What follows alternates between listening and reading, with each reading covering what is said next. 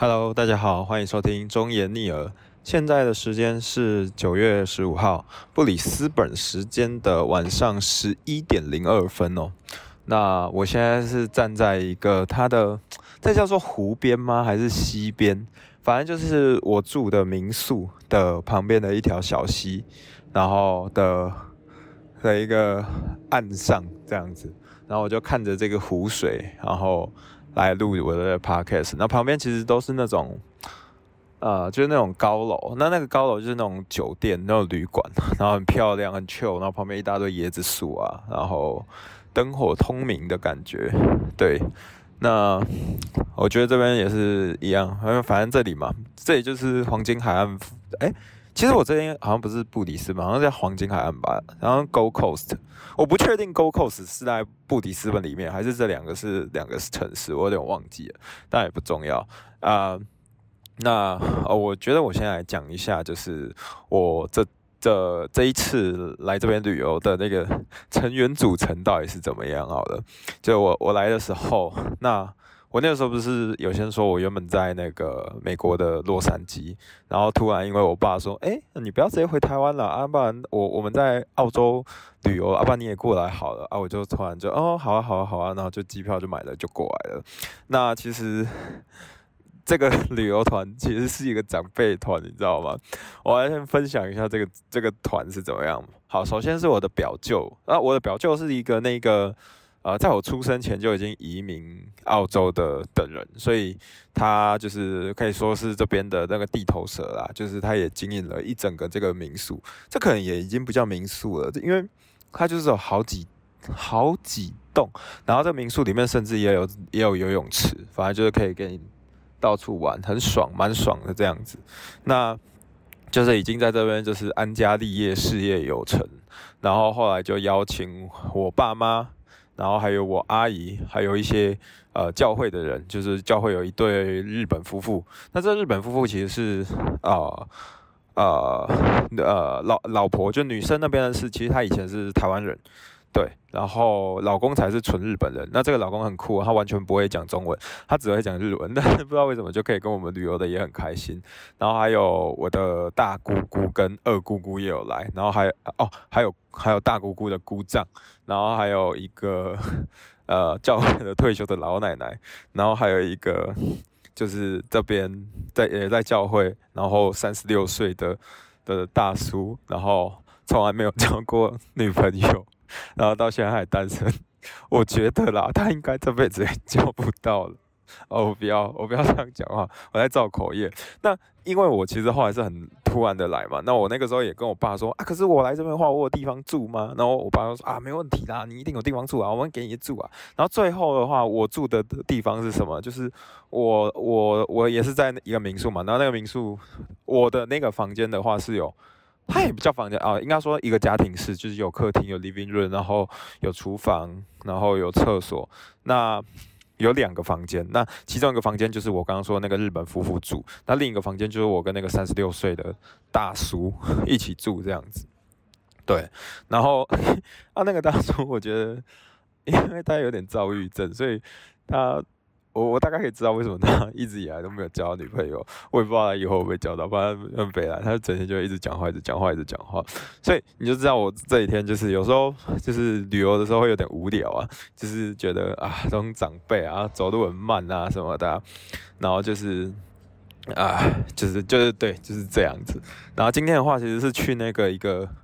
一个什么海洋公园哦，还什么的，反正就是有看那个海豚秀啊，然后什么摩托车秀啊，然后还有玩那种，我自己去跟那个大叔玩了一下云霄飞车，还有那种。那因为我我自己在美国那边也是玩过那个什么，玩过其他游乐园嘛，以前在日本也玩过。反正反正基本上还好，台湾的游乐园其实我从来好像没有怕过任何的一个那种游乐设施，就是不管那个云霄飞车再怎么闹，还是还是什么那种转来转去，我顶多就是说干好晕哦，干好高哦，干好不爽。就很像那个时候不在加拿不是不是加拿大，在那个阿拉斯加不是也有那个地狱游乐园？我跟你讲，那个我就玩过，其实玩过地狱游乐园之后，真的觉得这全部都没有那可怕，因为那地狱游乐园真的玩起来真的很不舒服，就是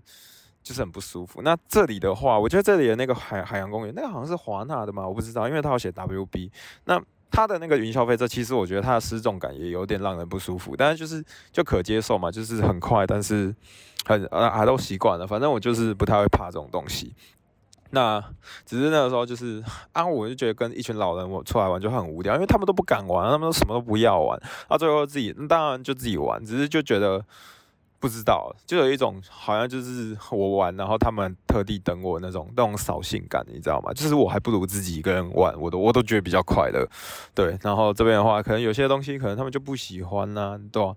然后可能去 casino 的话，他们也没有。那那个时候其实很好笑，就是其实我舅舅是偷偷就是在某一个点，然后大家说哦，我们现在自由活动的时候，然后我那个我那个表表舅，然后突然带我说来来来来来来来，立中啊，我中中啊，我带你去个好地方。然后他自己带我去 casino，我好像上一集有讲过，然后他就带我去自己去赌博，然后只有我们两个赌，因为他觉得其他都老人，好像都不太想赌什么的，他就觉得算了，所以最后只带我赌这样。但但也蛮爽的，反正就是，反正就是赌的有赚钱，我就是爽，就是开心，对吧？啊，然后我觉得这边的话。然后我的表舅也一直怂恿我说：“哎，这边真的是个天堂啊，然后怎么样啊？然后你可以来移民啊什么的。”那其实，而且哎，其实被讲久的时候，你真的会有点心动，因为他就会，他是一种很很像大哥在照顾你的感觉，就是说什么哦，不管你是怎么样，就是你要那个 working holiday，他也可以照你啊。就是他会说什么哦，很多的台湾人当初来的时候可能没有很懂，所以他可能会被被骗啊，然后找到那种死缺啊，然后。做的很累，然后你的那个 你的薪水也没有很多啊，然后就是被压榨等等的。但是他在这边知道很多，他那个时候就直接说：“哎，钟总，带我带你去走一走。”然后就带我去看一些他认识的一些老板，然后说：“哎，如果你要做的话，可以做这些、这些、这些、这些什么的。”对他就是很积极的，那也跟我说什么：“哦，你现在移民啊什么的都很年轻，所以很容易啊什么的。”那其实我觉得一方面，我这一次来的话，反而不会有。呃，应该说整体来说，我会觉得澳洲很好的一个原因，是因为只要你在美国过，所以你就会觉得这边在治安上面啦，或者在物价上面啦，呃，在人与人的友善性上面啊，我觉得还真的都是比美国好的。哎，我我不知道，我不知道其他那你你是一个听众，你的想法是怎么样？我我觉得真的有这种感受，因为我觉得治安应该就会有一个很明显的落差了，就是。不知道，我觉得去过美国，你就会知道，就是 看你不管搭什么东西，还是在路上什么，就是怪人都很多，然后你终究都是要比较谨慎一点，不像台湾。那澳洲的话，其实我这几天就是我都故意去外面绕绕走走，然后也都是半夜十二点一点的时候。那整体来说，我觉得相较之下，我觉得安全很多啦，对吧？就是比起美国，那我相信这边的话，因为这边的步调也真的是很明显的慢，就是当然它只是。就我我这里只是其中一个城市，那你可能可以说，呃，雪梨、墨尔墨尔本不一样。可是我觉得整体来说，应该它的竞争程度还是什么的，也不会到美国那么那么的强啊。因为我觉得美国就是一个非常太弱留强的地方啊，反正就是一个适者生存，不适者淘汰的的一个圣地。就是它其实，在什么，或者是说在一些什么。呃，福利上面啊，其实我觉得基本上也不会有澳洲好，就是澳洲这边就会让人觉得哇，这边的福利也太好了吧？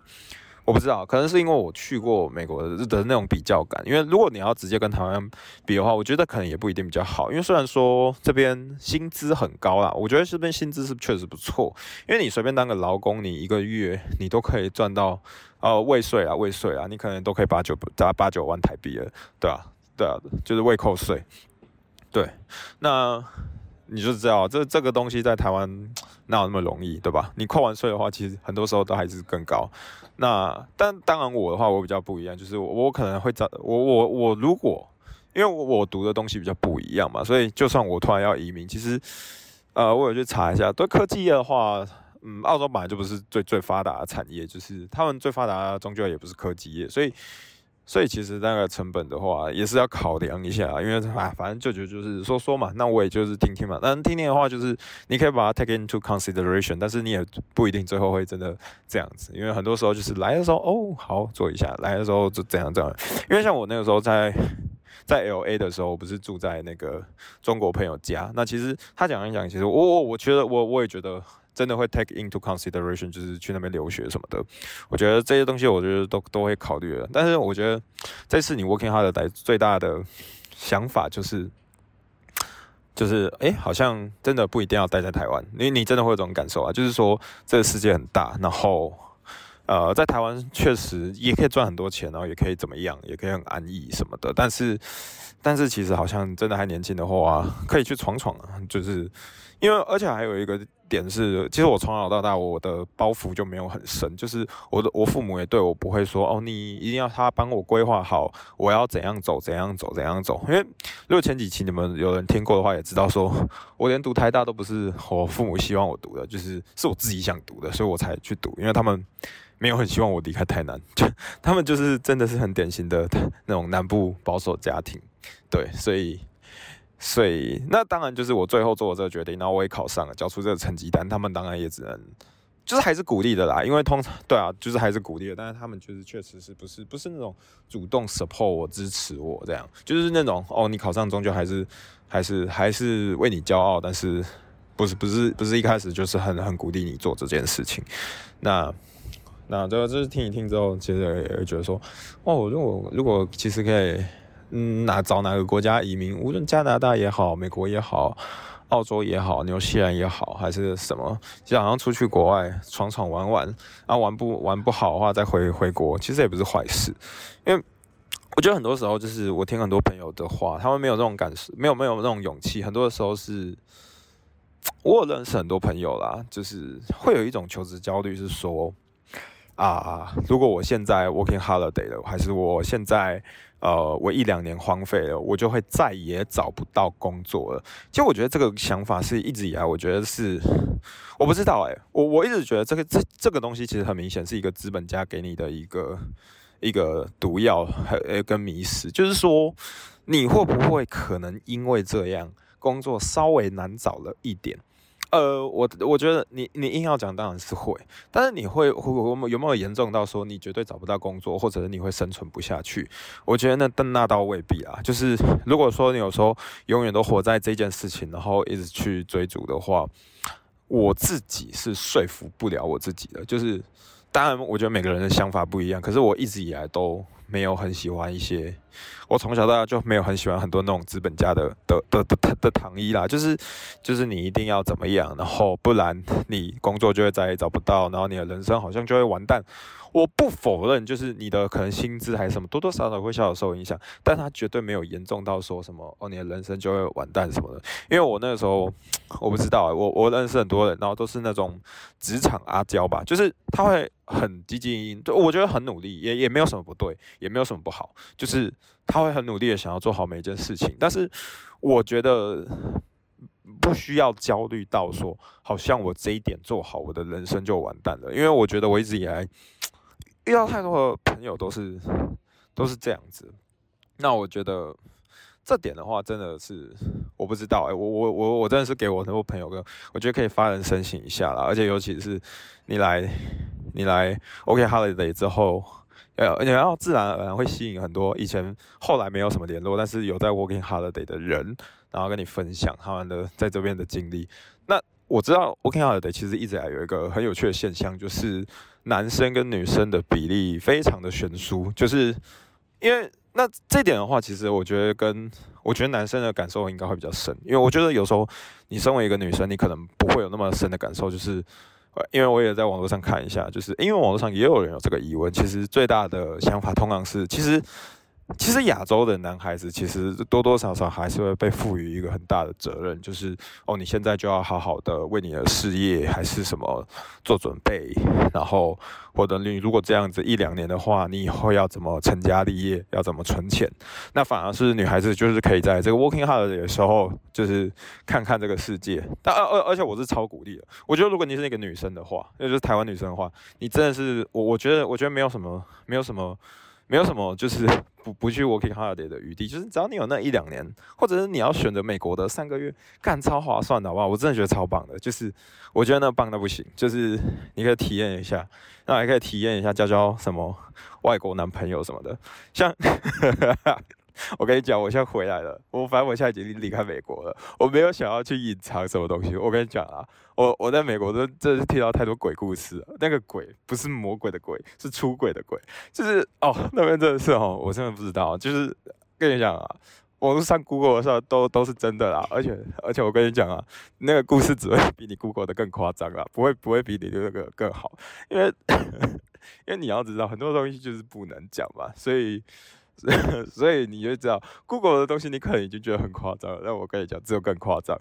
真的就是只有更夸张，然后啊那个反正就是我觉得很闹翻啊啊但但是我觉得。哦，例如说，我我后来 Google 发现一件事情，就是有些人就会说什么，哦，绝对不要让女朋友就是 working holiday 什么的，然后一定会出轨什么的。嗯，啊，我先说啊，就是确实啊，我觉我觉得如果当你的女女朋友出去的时候，那 依据我的经验的话，真的几率很高会会会被绿。只是说，因为我觉得可能是我的我我的感情价值观一直也蛮特殊的，就是我从以前到现在就是。不是从以前到现在，是从第呃第三任之后，我我体验到一件事之后，我我后来交女朋友，我都会说，就是呃我们在一起的时候，你可以跟其他人怎么样，但是你不要跟我讲。那这件这件事情其实就是这样，就是我不知道很多人会不会有一种经验，就是说。像我举个例子，我曾经有一个经验，就是哦，我跟我女朋友可能住在一起，然后她可能有时候可能啊，因为一些事情，然后要跟一个男生讲电话，那讲得很开心，讲得很开心，很开心。那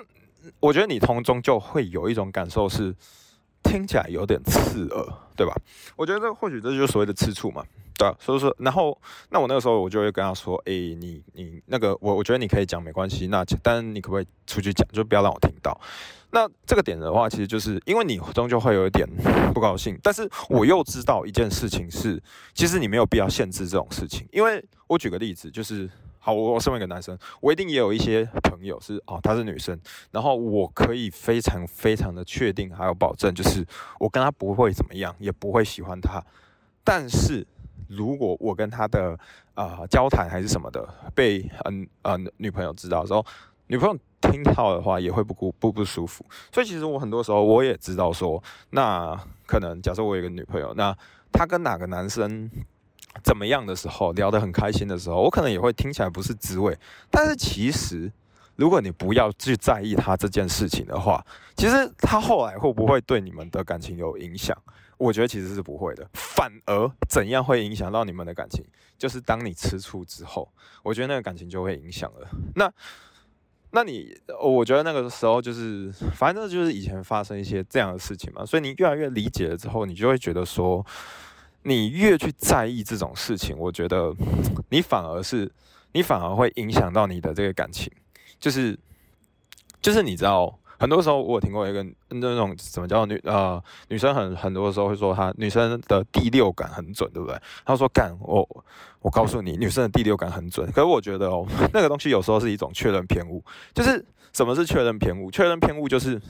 当你觉得这件事情是往 A 发展的时候，那明明这件事情可能有时候往 A 发展，有时候往 B 发展，但你就只有觉得哦，往 A 发展的时候就觉得哦，对，他就是往这样子哦，对对，对，这就是这样子啊，然后最后也因为你的关系，然后。你要说弼马龙效应也好，或者是你要说一些很多那种通俗的人很喜欢说的什么叫做叫做什么吸引力法则，是不是？OK，吸引力法则也好，其实它就会让你导致你的那个结果往那个方向发展。所以就是很多时候女生就是，那你就觉得人家出轨，或者你就觉得那个男生出轨，或者是男生觉得啊你你那个女生，嗯就是你女朋友就是嗯她就是喜欢上某个某个什么西洋男生什么的，然后你就会越觉得这样，然后。你的确认越偏误越泛的时候，我觉得你就会越导致你们的那个 感情破裂。所以我后来都觉得，就是我后来都都跟我后后面的每一个女生讲说，你可以怎么样，但是你就是不要跟我讲就好了。那其实这件事情也久了之后，让我价值观就是越来越往极端发展，就是你甚至你可能你要发展到你跟你你女生你跟男生怎么样你都没关系，但是你就是不要。不要跟我讲，因为如果我不知道的话，然后其实我也不会去查，我也不会去翻你的手机，我也不会去故意知道什么事情。那只要你的你对我的感情还是就是当我见到你的时候，你还是对我一样，然后也是我可以感受到关心，感受到爱，我觉得这样就够了。就是你你管人家，就是就是他他有时候会发生什么事情，我觉得人就是一个动态性的，就是我一直以来都觉得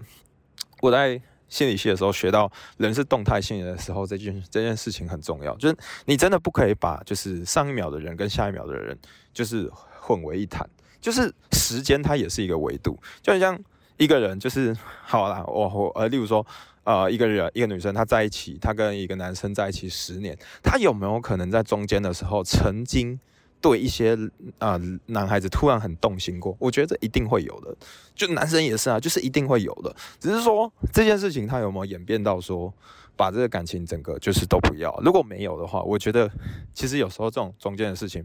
没有什么好去在意，你也不用去特别的计较，你也不用去揭发，你也不用去戳破，这是我后来的哲学观了。然后。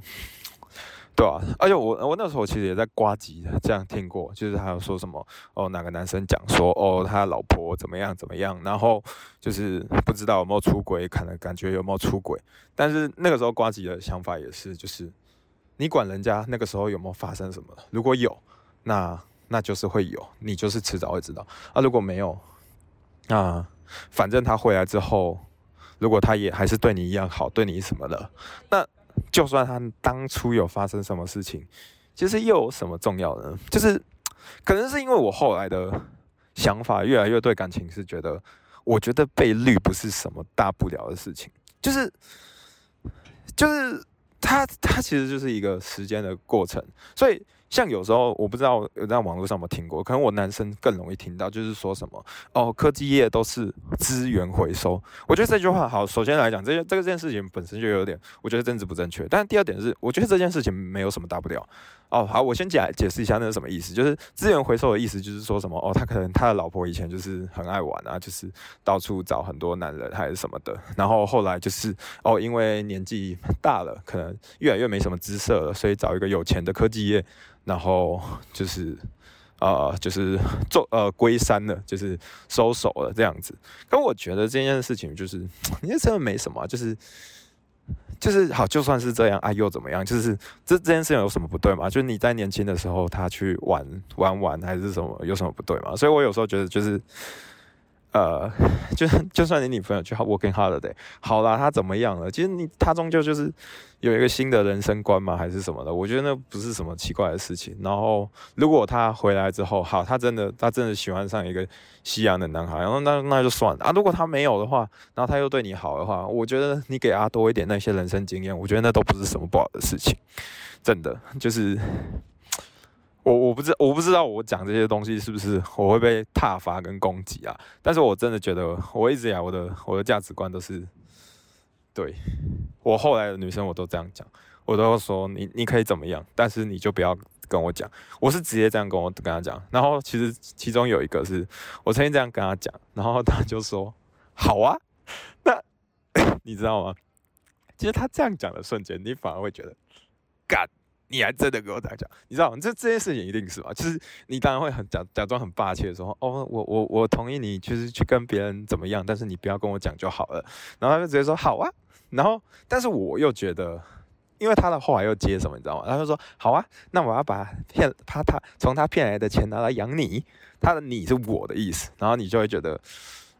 干。你还是会觉得有点不爽，就是你会觉得，其实其实我觉得他的接法已经是很漂亮，而且是一个很幽默，然后很圆场的接法。因为我都这样讲了，然后他又这样讲，我觉得是一个很会讲话的女孩子。然后只是就是觉得，哎，对，就是这样讲，然后让你很开心，但是又有一点小小的感可恶，对。但我觉得这是一个好的，就是我觉得就是你对我我不知道哎，我。这都什么时代？我觉得对于绿不绿这种事情，我真的没有到很很觉得这是一件很严重的事情。就是，即便你啊，即便你从来从从从从以前到现在都没有怎么样过，但是就是很多时候会，你有一瞬间会对一个异性突然一个崇拜个几秒钟，然后或者是崇拜个几分钟，然后你在，但是你的理智上最后又告诉你你要回来。那所以所以你不觉得所谓的出轨就只是这个尺度其实？其实就是，他他不是绝对的，你知道吗？就是你绝对你在在一起的时候，你绝对也有对另一个异性曾经有突然的崇拜几分钟。那我觉得那种东西，可能你也可以把它解释为是爱。那所以，所以这种东西到底有什么严重的？就是我是真的没有觉得很严重啦，对吧？可能是因为后来就是有越多段感情之后，你就会越觉得这件事情是它是不可阻挡，然后你阻挡反而也只会让你的感情破裂的更快速的一个一个东西。所以我后来我都渐渐的不会把所谓的出轨这件事情就是怎么样，就是像我有一个呃，也是有一个很好的女生，然后她后来也有一次就跟我说，哦，她想要跟她的前男友去吃个饭。那我就说哦好啊，但其实你当下听到的时候，你会有点傻，就是就是你会突然讲不出话来，因为可能就是你心中终终究会有一种吃醋感在作祟。可是你后来一定也会觉得说，我为什么要去限制人家跟她的前男友吃饭还是什么？就是那件事情终究已经是过去了。而且如果如果这个这个女孩子她不是属于你的，她终究也不会是属于你的。就是那你还不如就大气的说好那。其实，当你这样子的时候，我觉得对方反而会更 更尊重你嘛。我我觉得啦，哎，甚至来讲，其实，在当当下，我后来过几分钟后，他那次跟我讲完之后，其实我是蛮感动的。为什么？因为我已经跟他说过，其实你要跟其他的男生怎么样，你可以不跟我讲，只是就是就就是我我同意这件事情，但是。你就会发现，当我这样子跟他讲了之后，他反而愿意跟我讲说：“哦，我要跟前男友去吃饭啊什么的。”我觉得你终究是，我觉得你是开心而且感动的，就是觉得哦，原来他真的也愿意信任你到说跟你讲这件事情。因为即便我明明就跟他讲过，你没有必要跟我讲，你真的没有必要跟我讲，因为我知道我可能会难过，所以你也没有必要跟我讲。可是他还是愿意跟你讲，那就代表其实他真的蛮信任你的嘛。那我觉得。嗯，你身为一个男孩子，你就是我，我觉得我就是会给他一个空间，就是我觉得你就去吧什么的，我也相信你不会怎么样。然后啊，也不是相信你不会怎样，是 是我不愿意去相信你会怎么样。然后如果会想会发生怎么样，我也不要知道就好了。反正我觉得，我觉得就是这样啊。我觉得很多的时候就是，对啊，你你不觉得？而且，尤其是随着你看一个社会越来越久，你就会发现很多的时候，有些呃夫妻的感情，他们终究可能呃男方也有怎么样过，女方也有怎么样过，可是大家就是包容一下，因为我觉得就是啊，人都是需要一个陪伴的。那有时候刚好，尤其是这个时代，就是。我们很容易就是啊，一方突然跑去哪里，另一方突然跑去啊，一个跑去国外，一个跑去另一个国家。那一阵子，那那两三个月，可能他突然需要一个陪伴。但是那陪伴完之后，那两三个月过后回回来了之后，那夫妻又是在一起，然后又是彼此扶持、彼此帮助。我真的觉得那种什么 什么出不出轨，那都那都不是什么重要的事情，那也不是什么严重的事情，那就是一个。人的动态性，他在那一个的时间点，他突然没有办法得到了所谓的呃男朋友或者是女朋友的陪伴，那一个短期的人去陪伴他，那到底有什么不好？反正你们最后又还是很好了，我觉得这样就好了，是真的是这样就好了，对啊，嗯啊，反正今天我就是我很我我我在我的 podcast 就是这样啊，我就是真真实实的说我的价值观和想法啊，你要批评我。嗯，那都都欢迎，都欢迎。你就你就你就留你就留评价，留评价来，然后或者是那 I G 来直接密我，我都 OK，我都 OK。但我就是分享一下我我那个想法。对，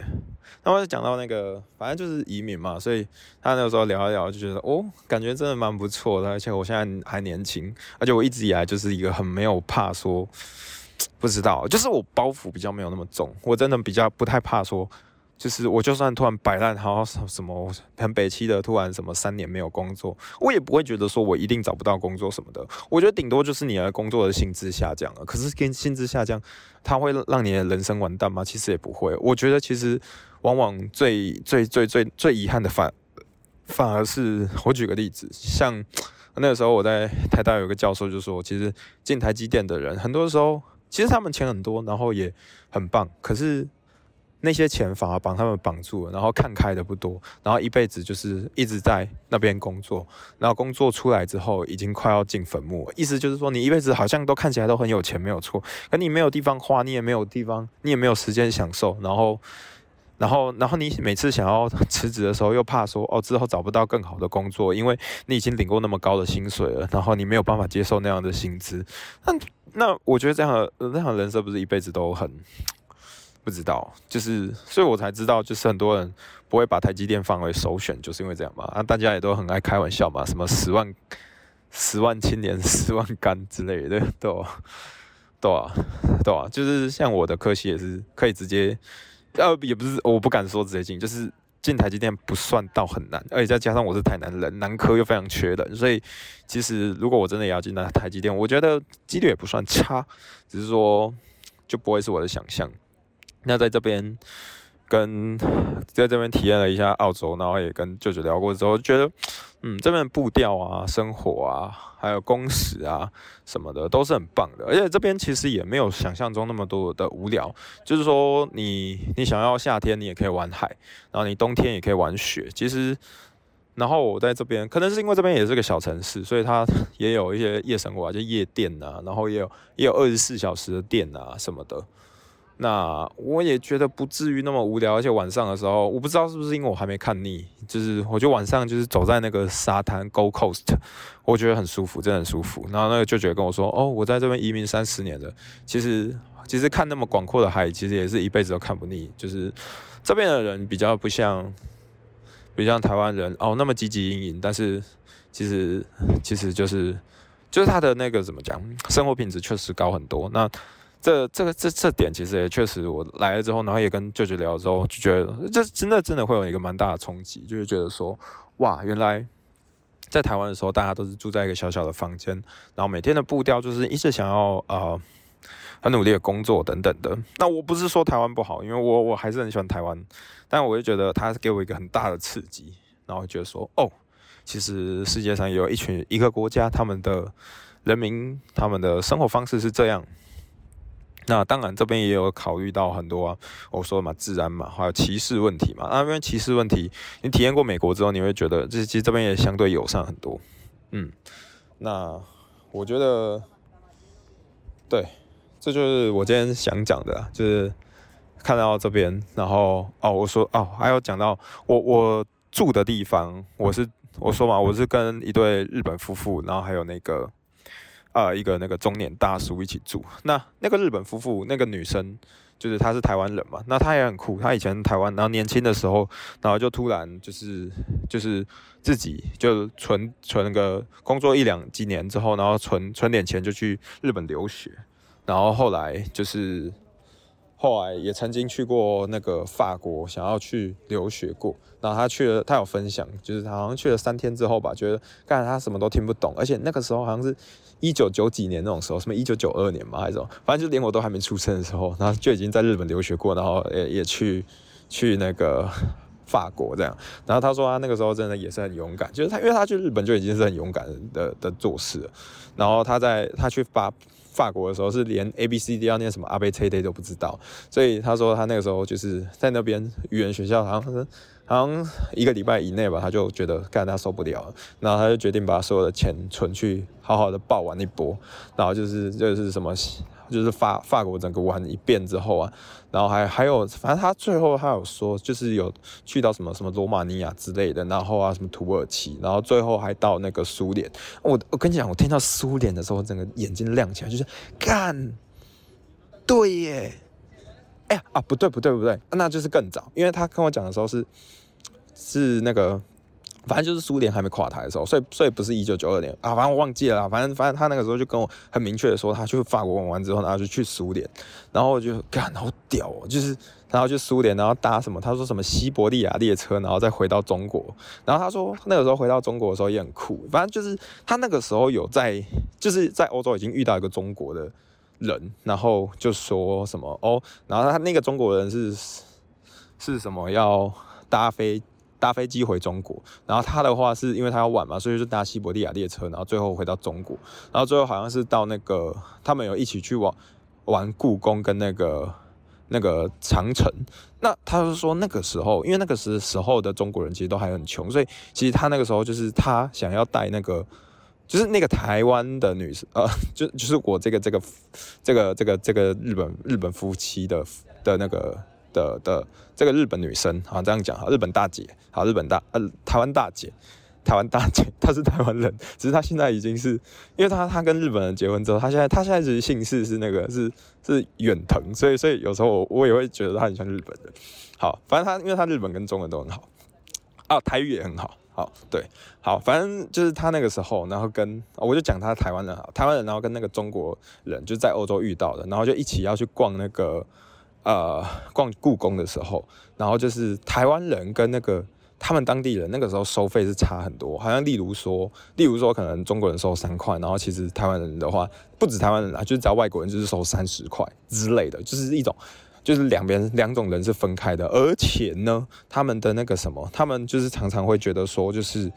他啊，中国人其实不可以进去，因为他们觉得中国人就是那个时候啊很穷啦，你进不起啦，你只会偷东西啦，所以当那个中国男生跟这个台湾女生要一起进去的时候，就是那个什么，他类似售票员的，还会就是很歧视，觉得啊，怎么就是反正就是不让他进去的意思，然后就是差点要吵起来，对吧？然后，然后就是好，他还说呢，那个中国人，他说他很印象很深刻，就是说那个中国人来还说什么怎样不让给不给进是啊？然后什么中国人与狗不得进路吗？什么的？然后那个售票员说，对呀，怎样？就呃，什么不对吗？什么的，反正就是干，真的是中国人在欺负中国人。就那个时候，中国人就是都彼此觉得中国人很穷，然后都不可以进那种观光景点。然后因为觉得那种观光景点就是有钱，就是外国人才可以进啊，就是才可以去观光啊。啊，你中国人进什么进的那种感觉。然后我觉得好酷，哦，这种故事我还真的没听到。因为那个那个那个台湾，就是台湾那个夫妇，日本夫妇的那个。那个女那老老 我就讲到老婆好了，然后她就是她就很酷，反正她以前就是周游列国这样，然后最后就是嫁给台湾的，不是嫁给 日本的老公，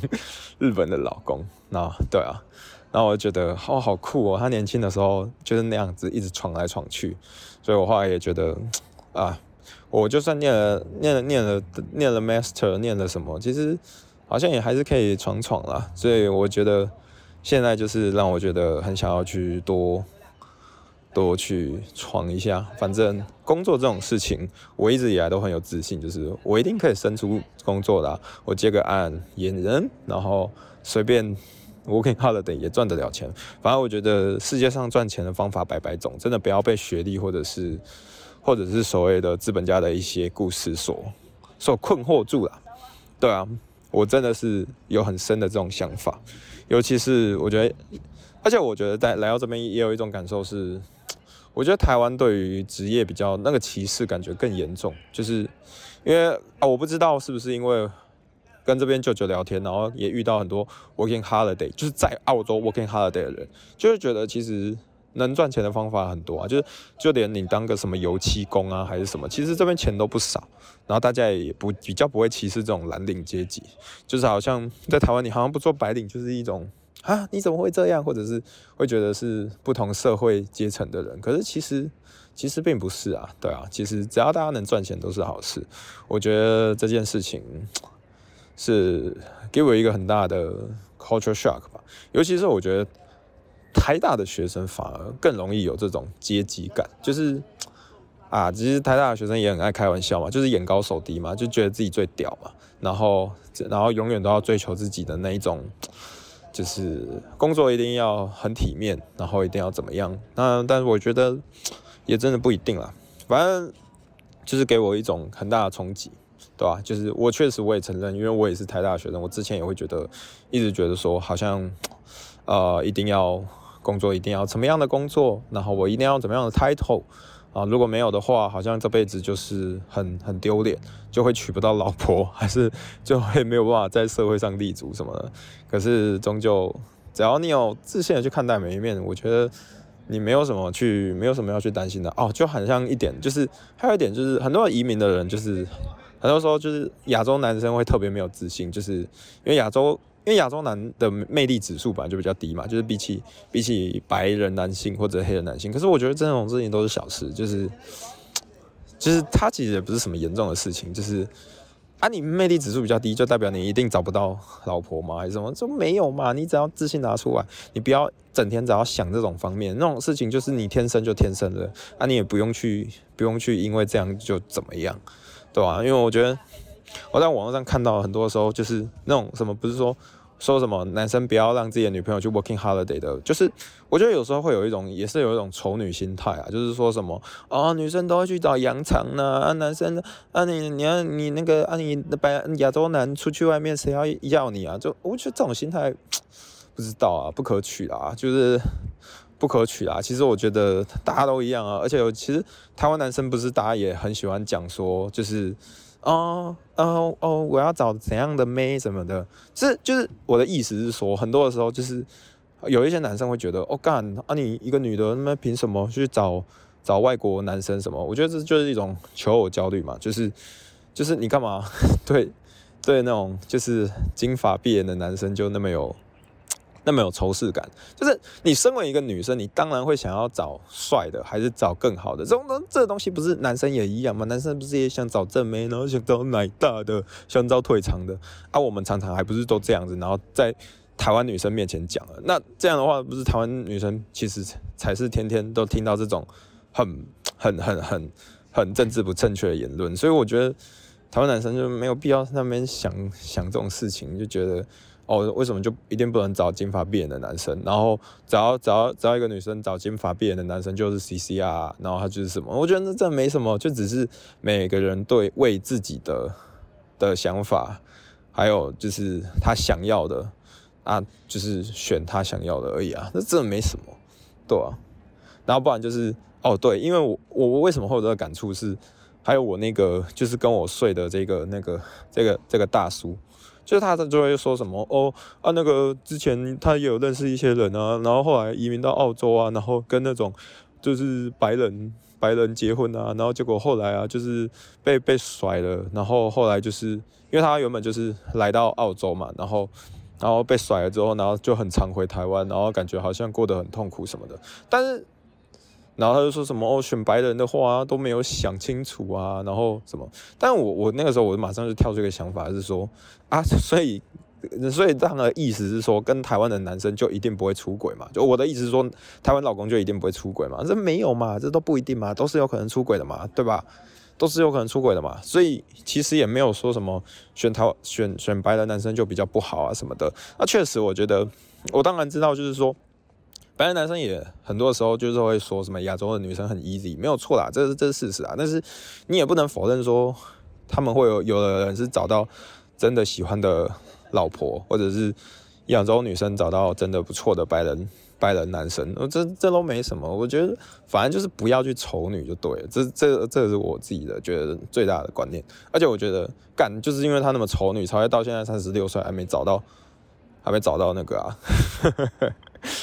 对吧？还 没有找到女朋友，还单身，干三十六岁牡丹妖兽，对，好，对啊，反正今天就先讲到这里啊，拜拜。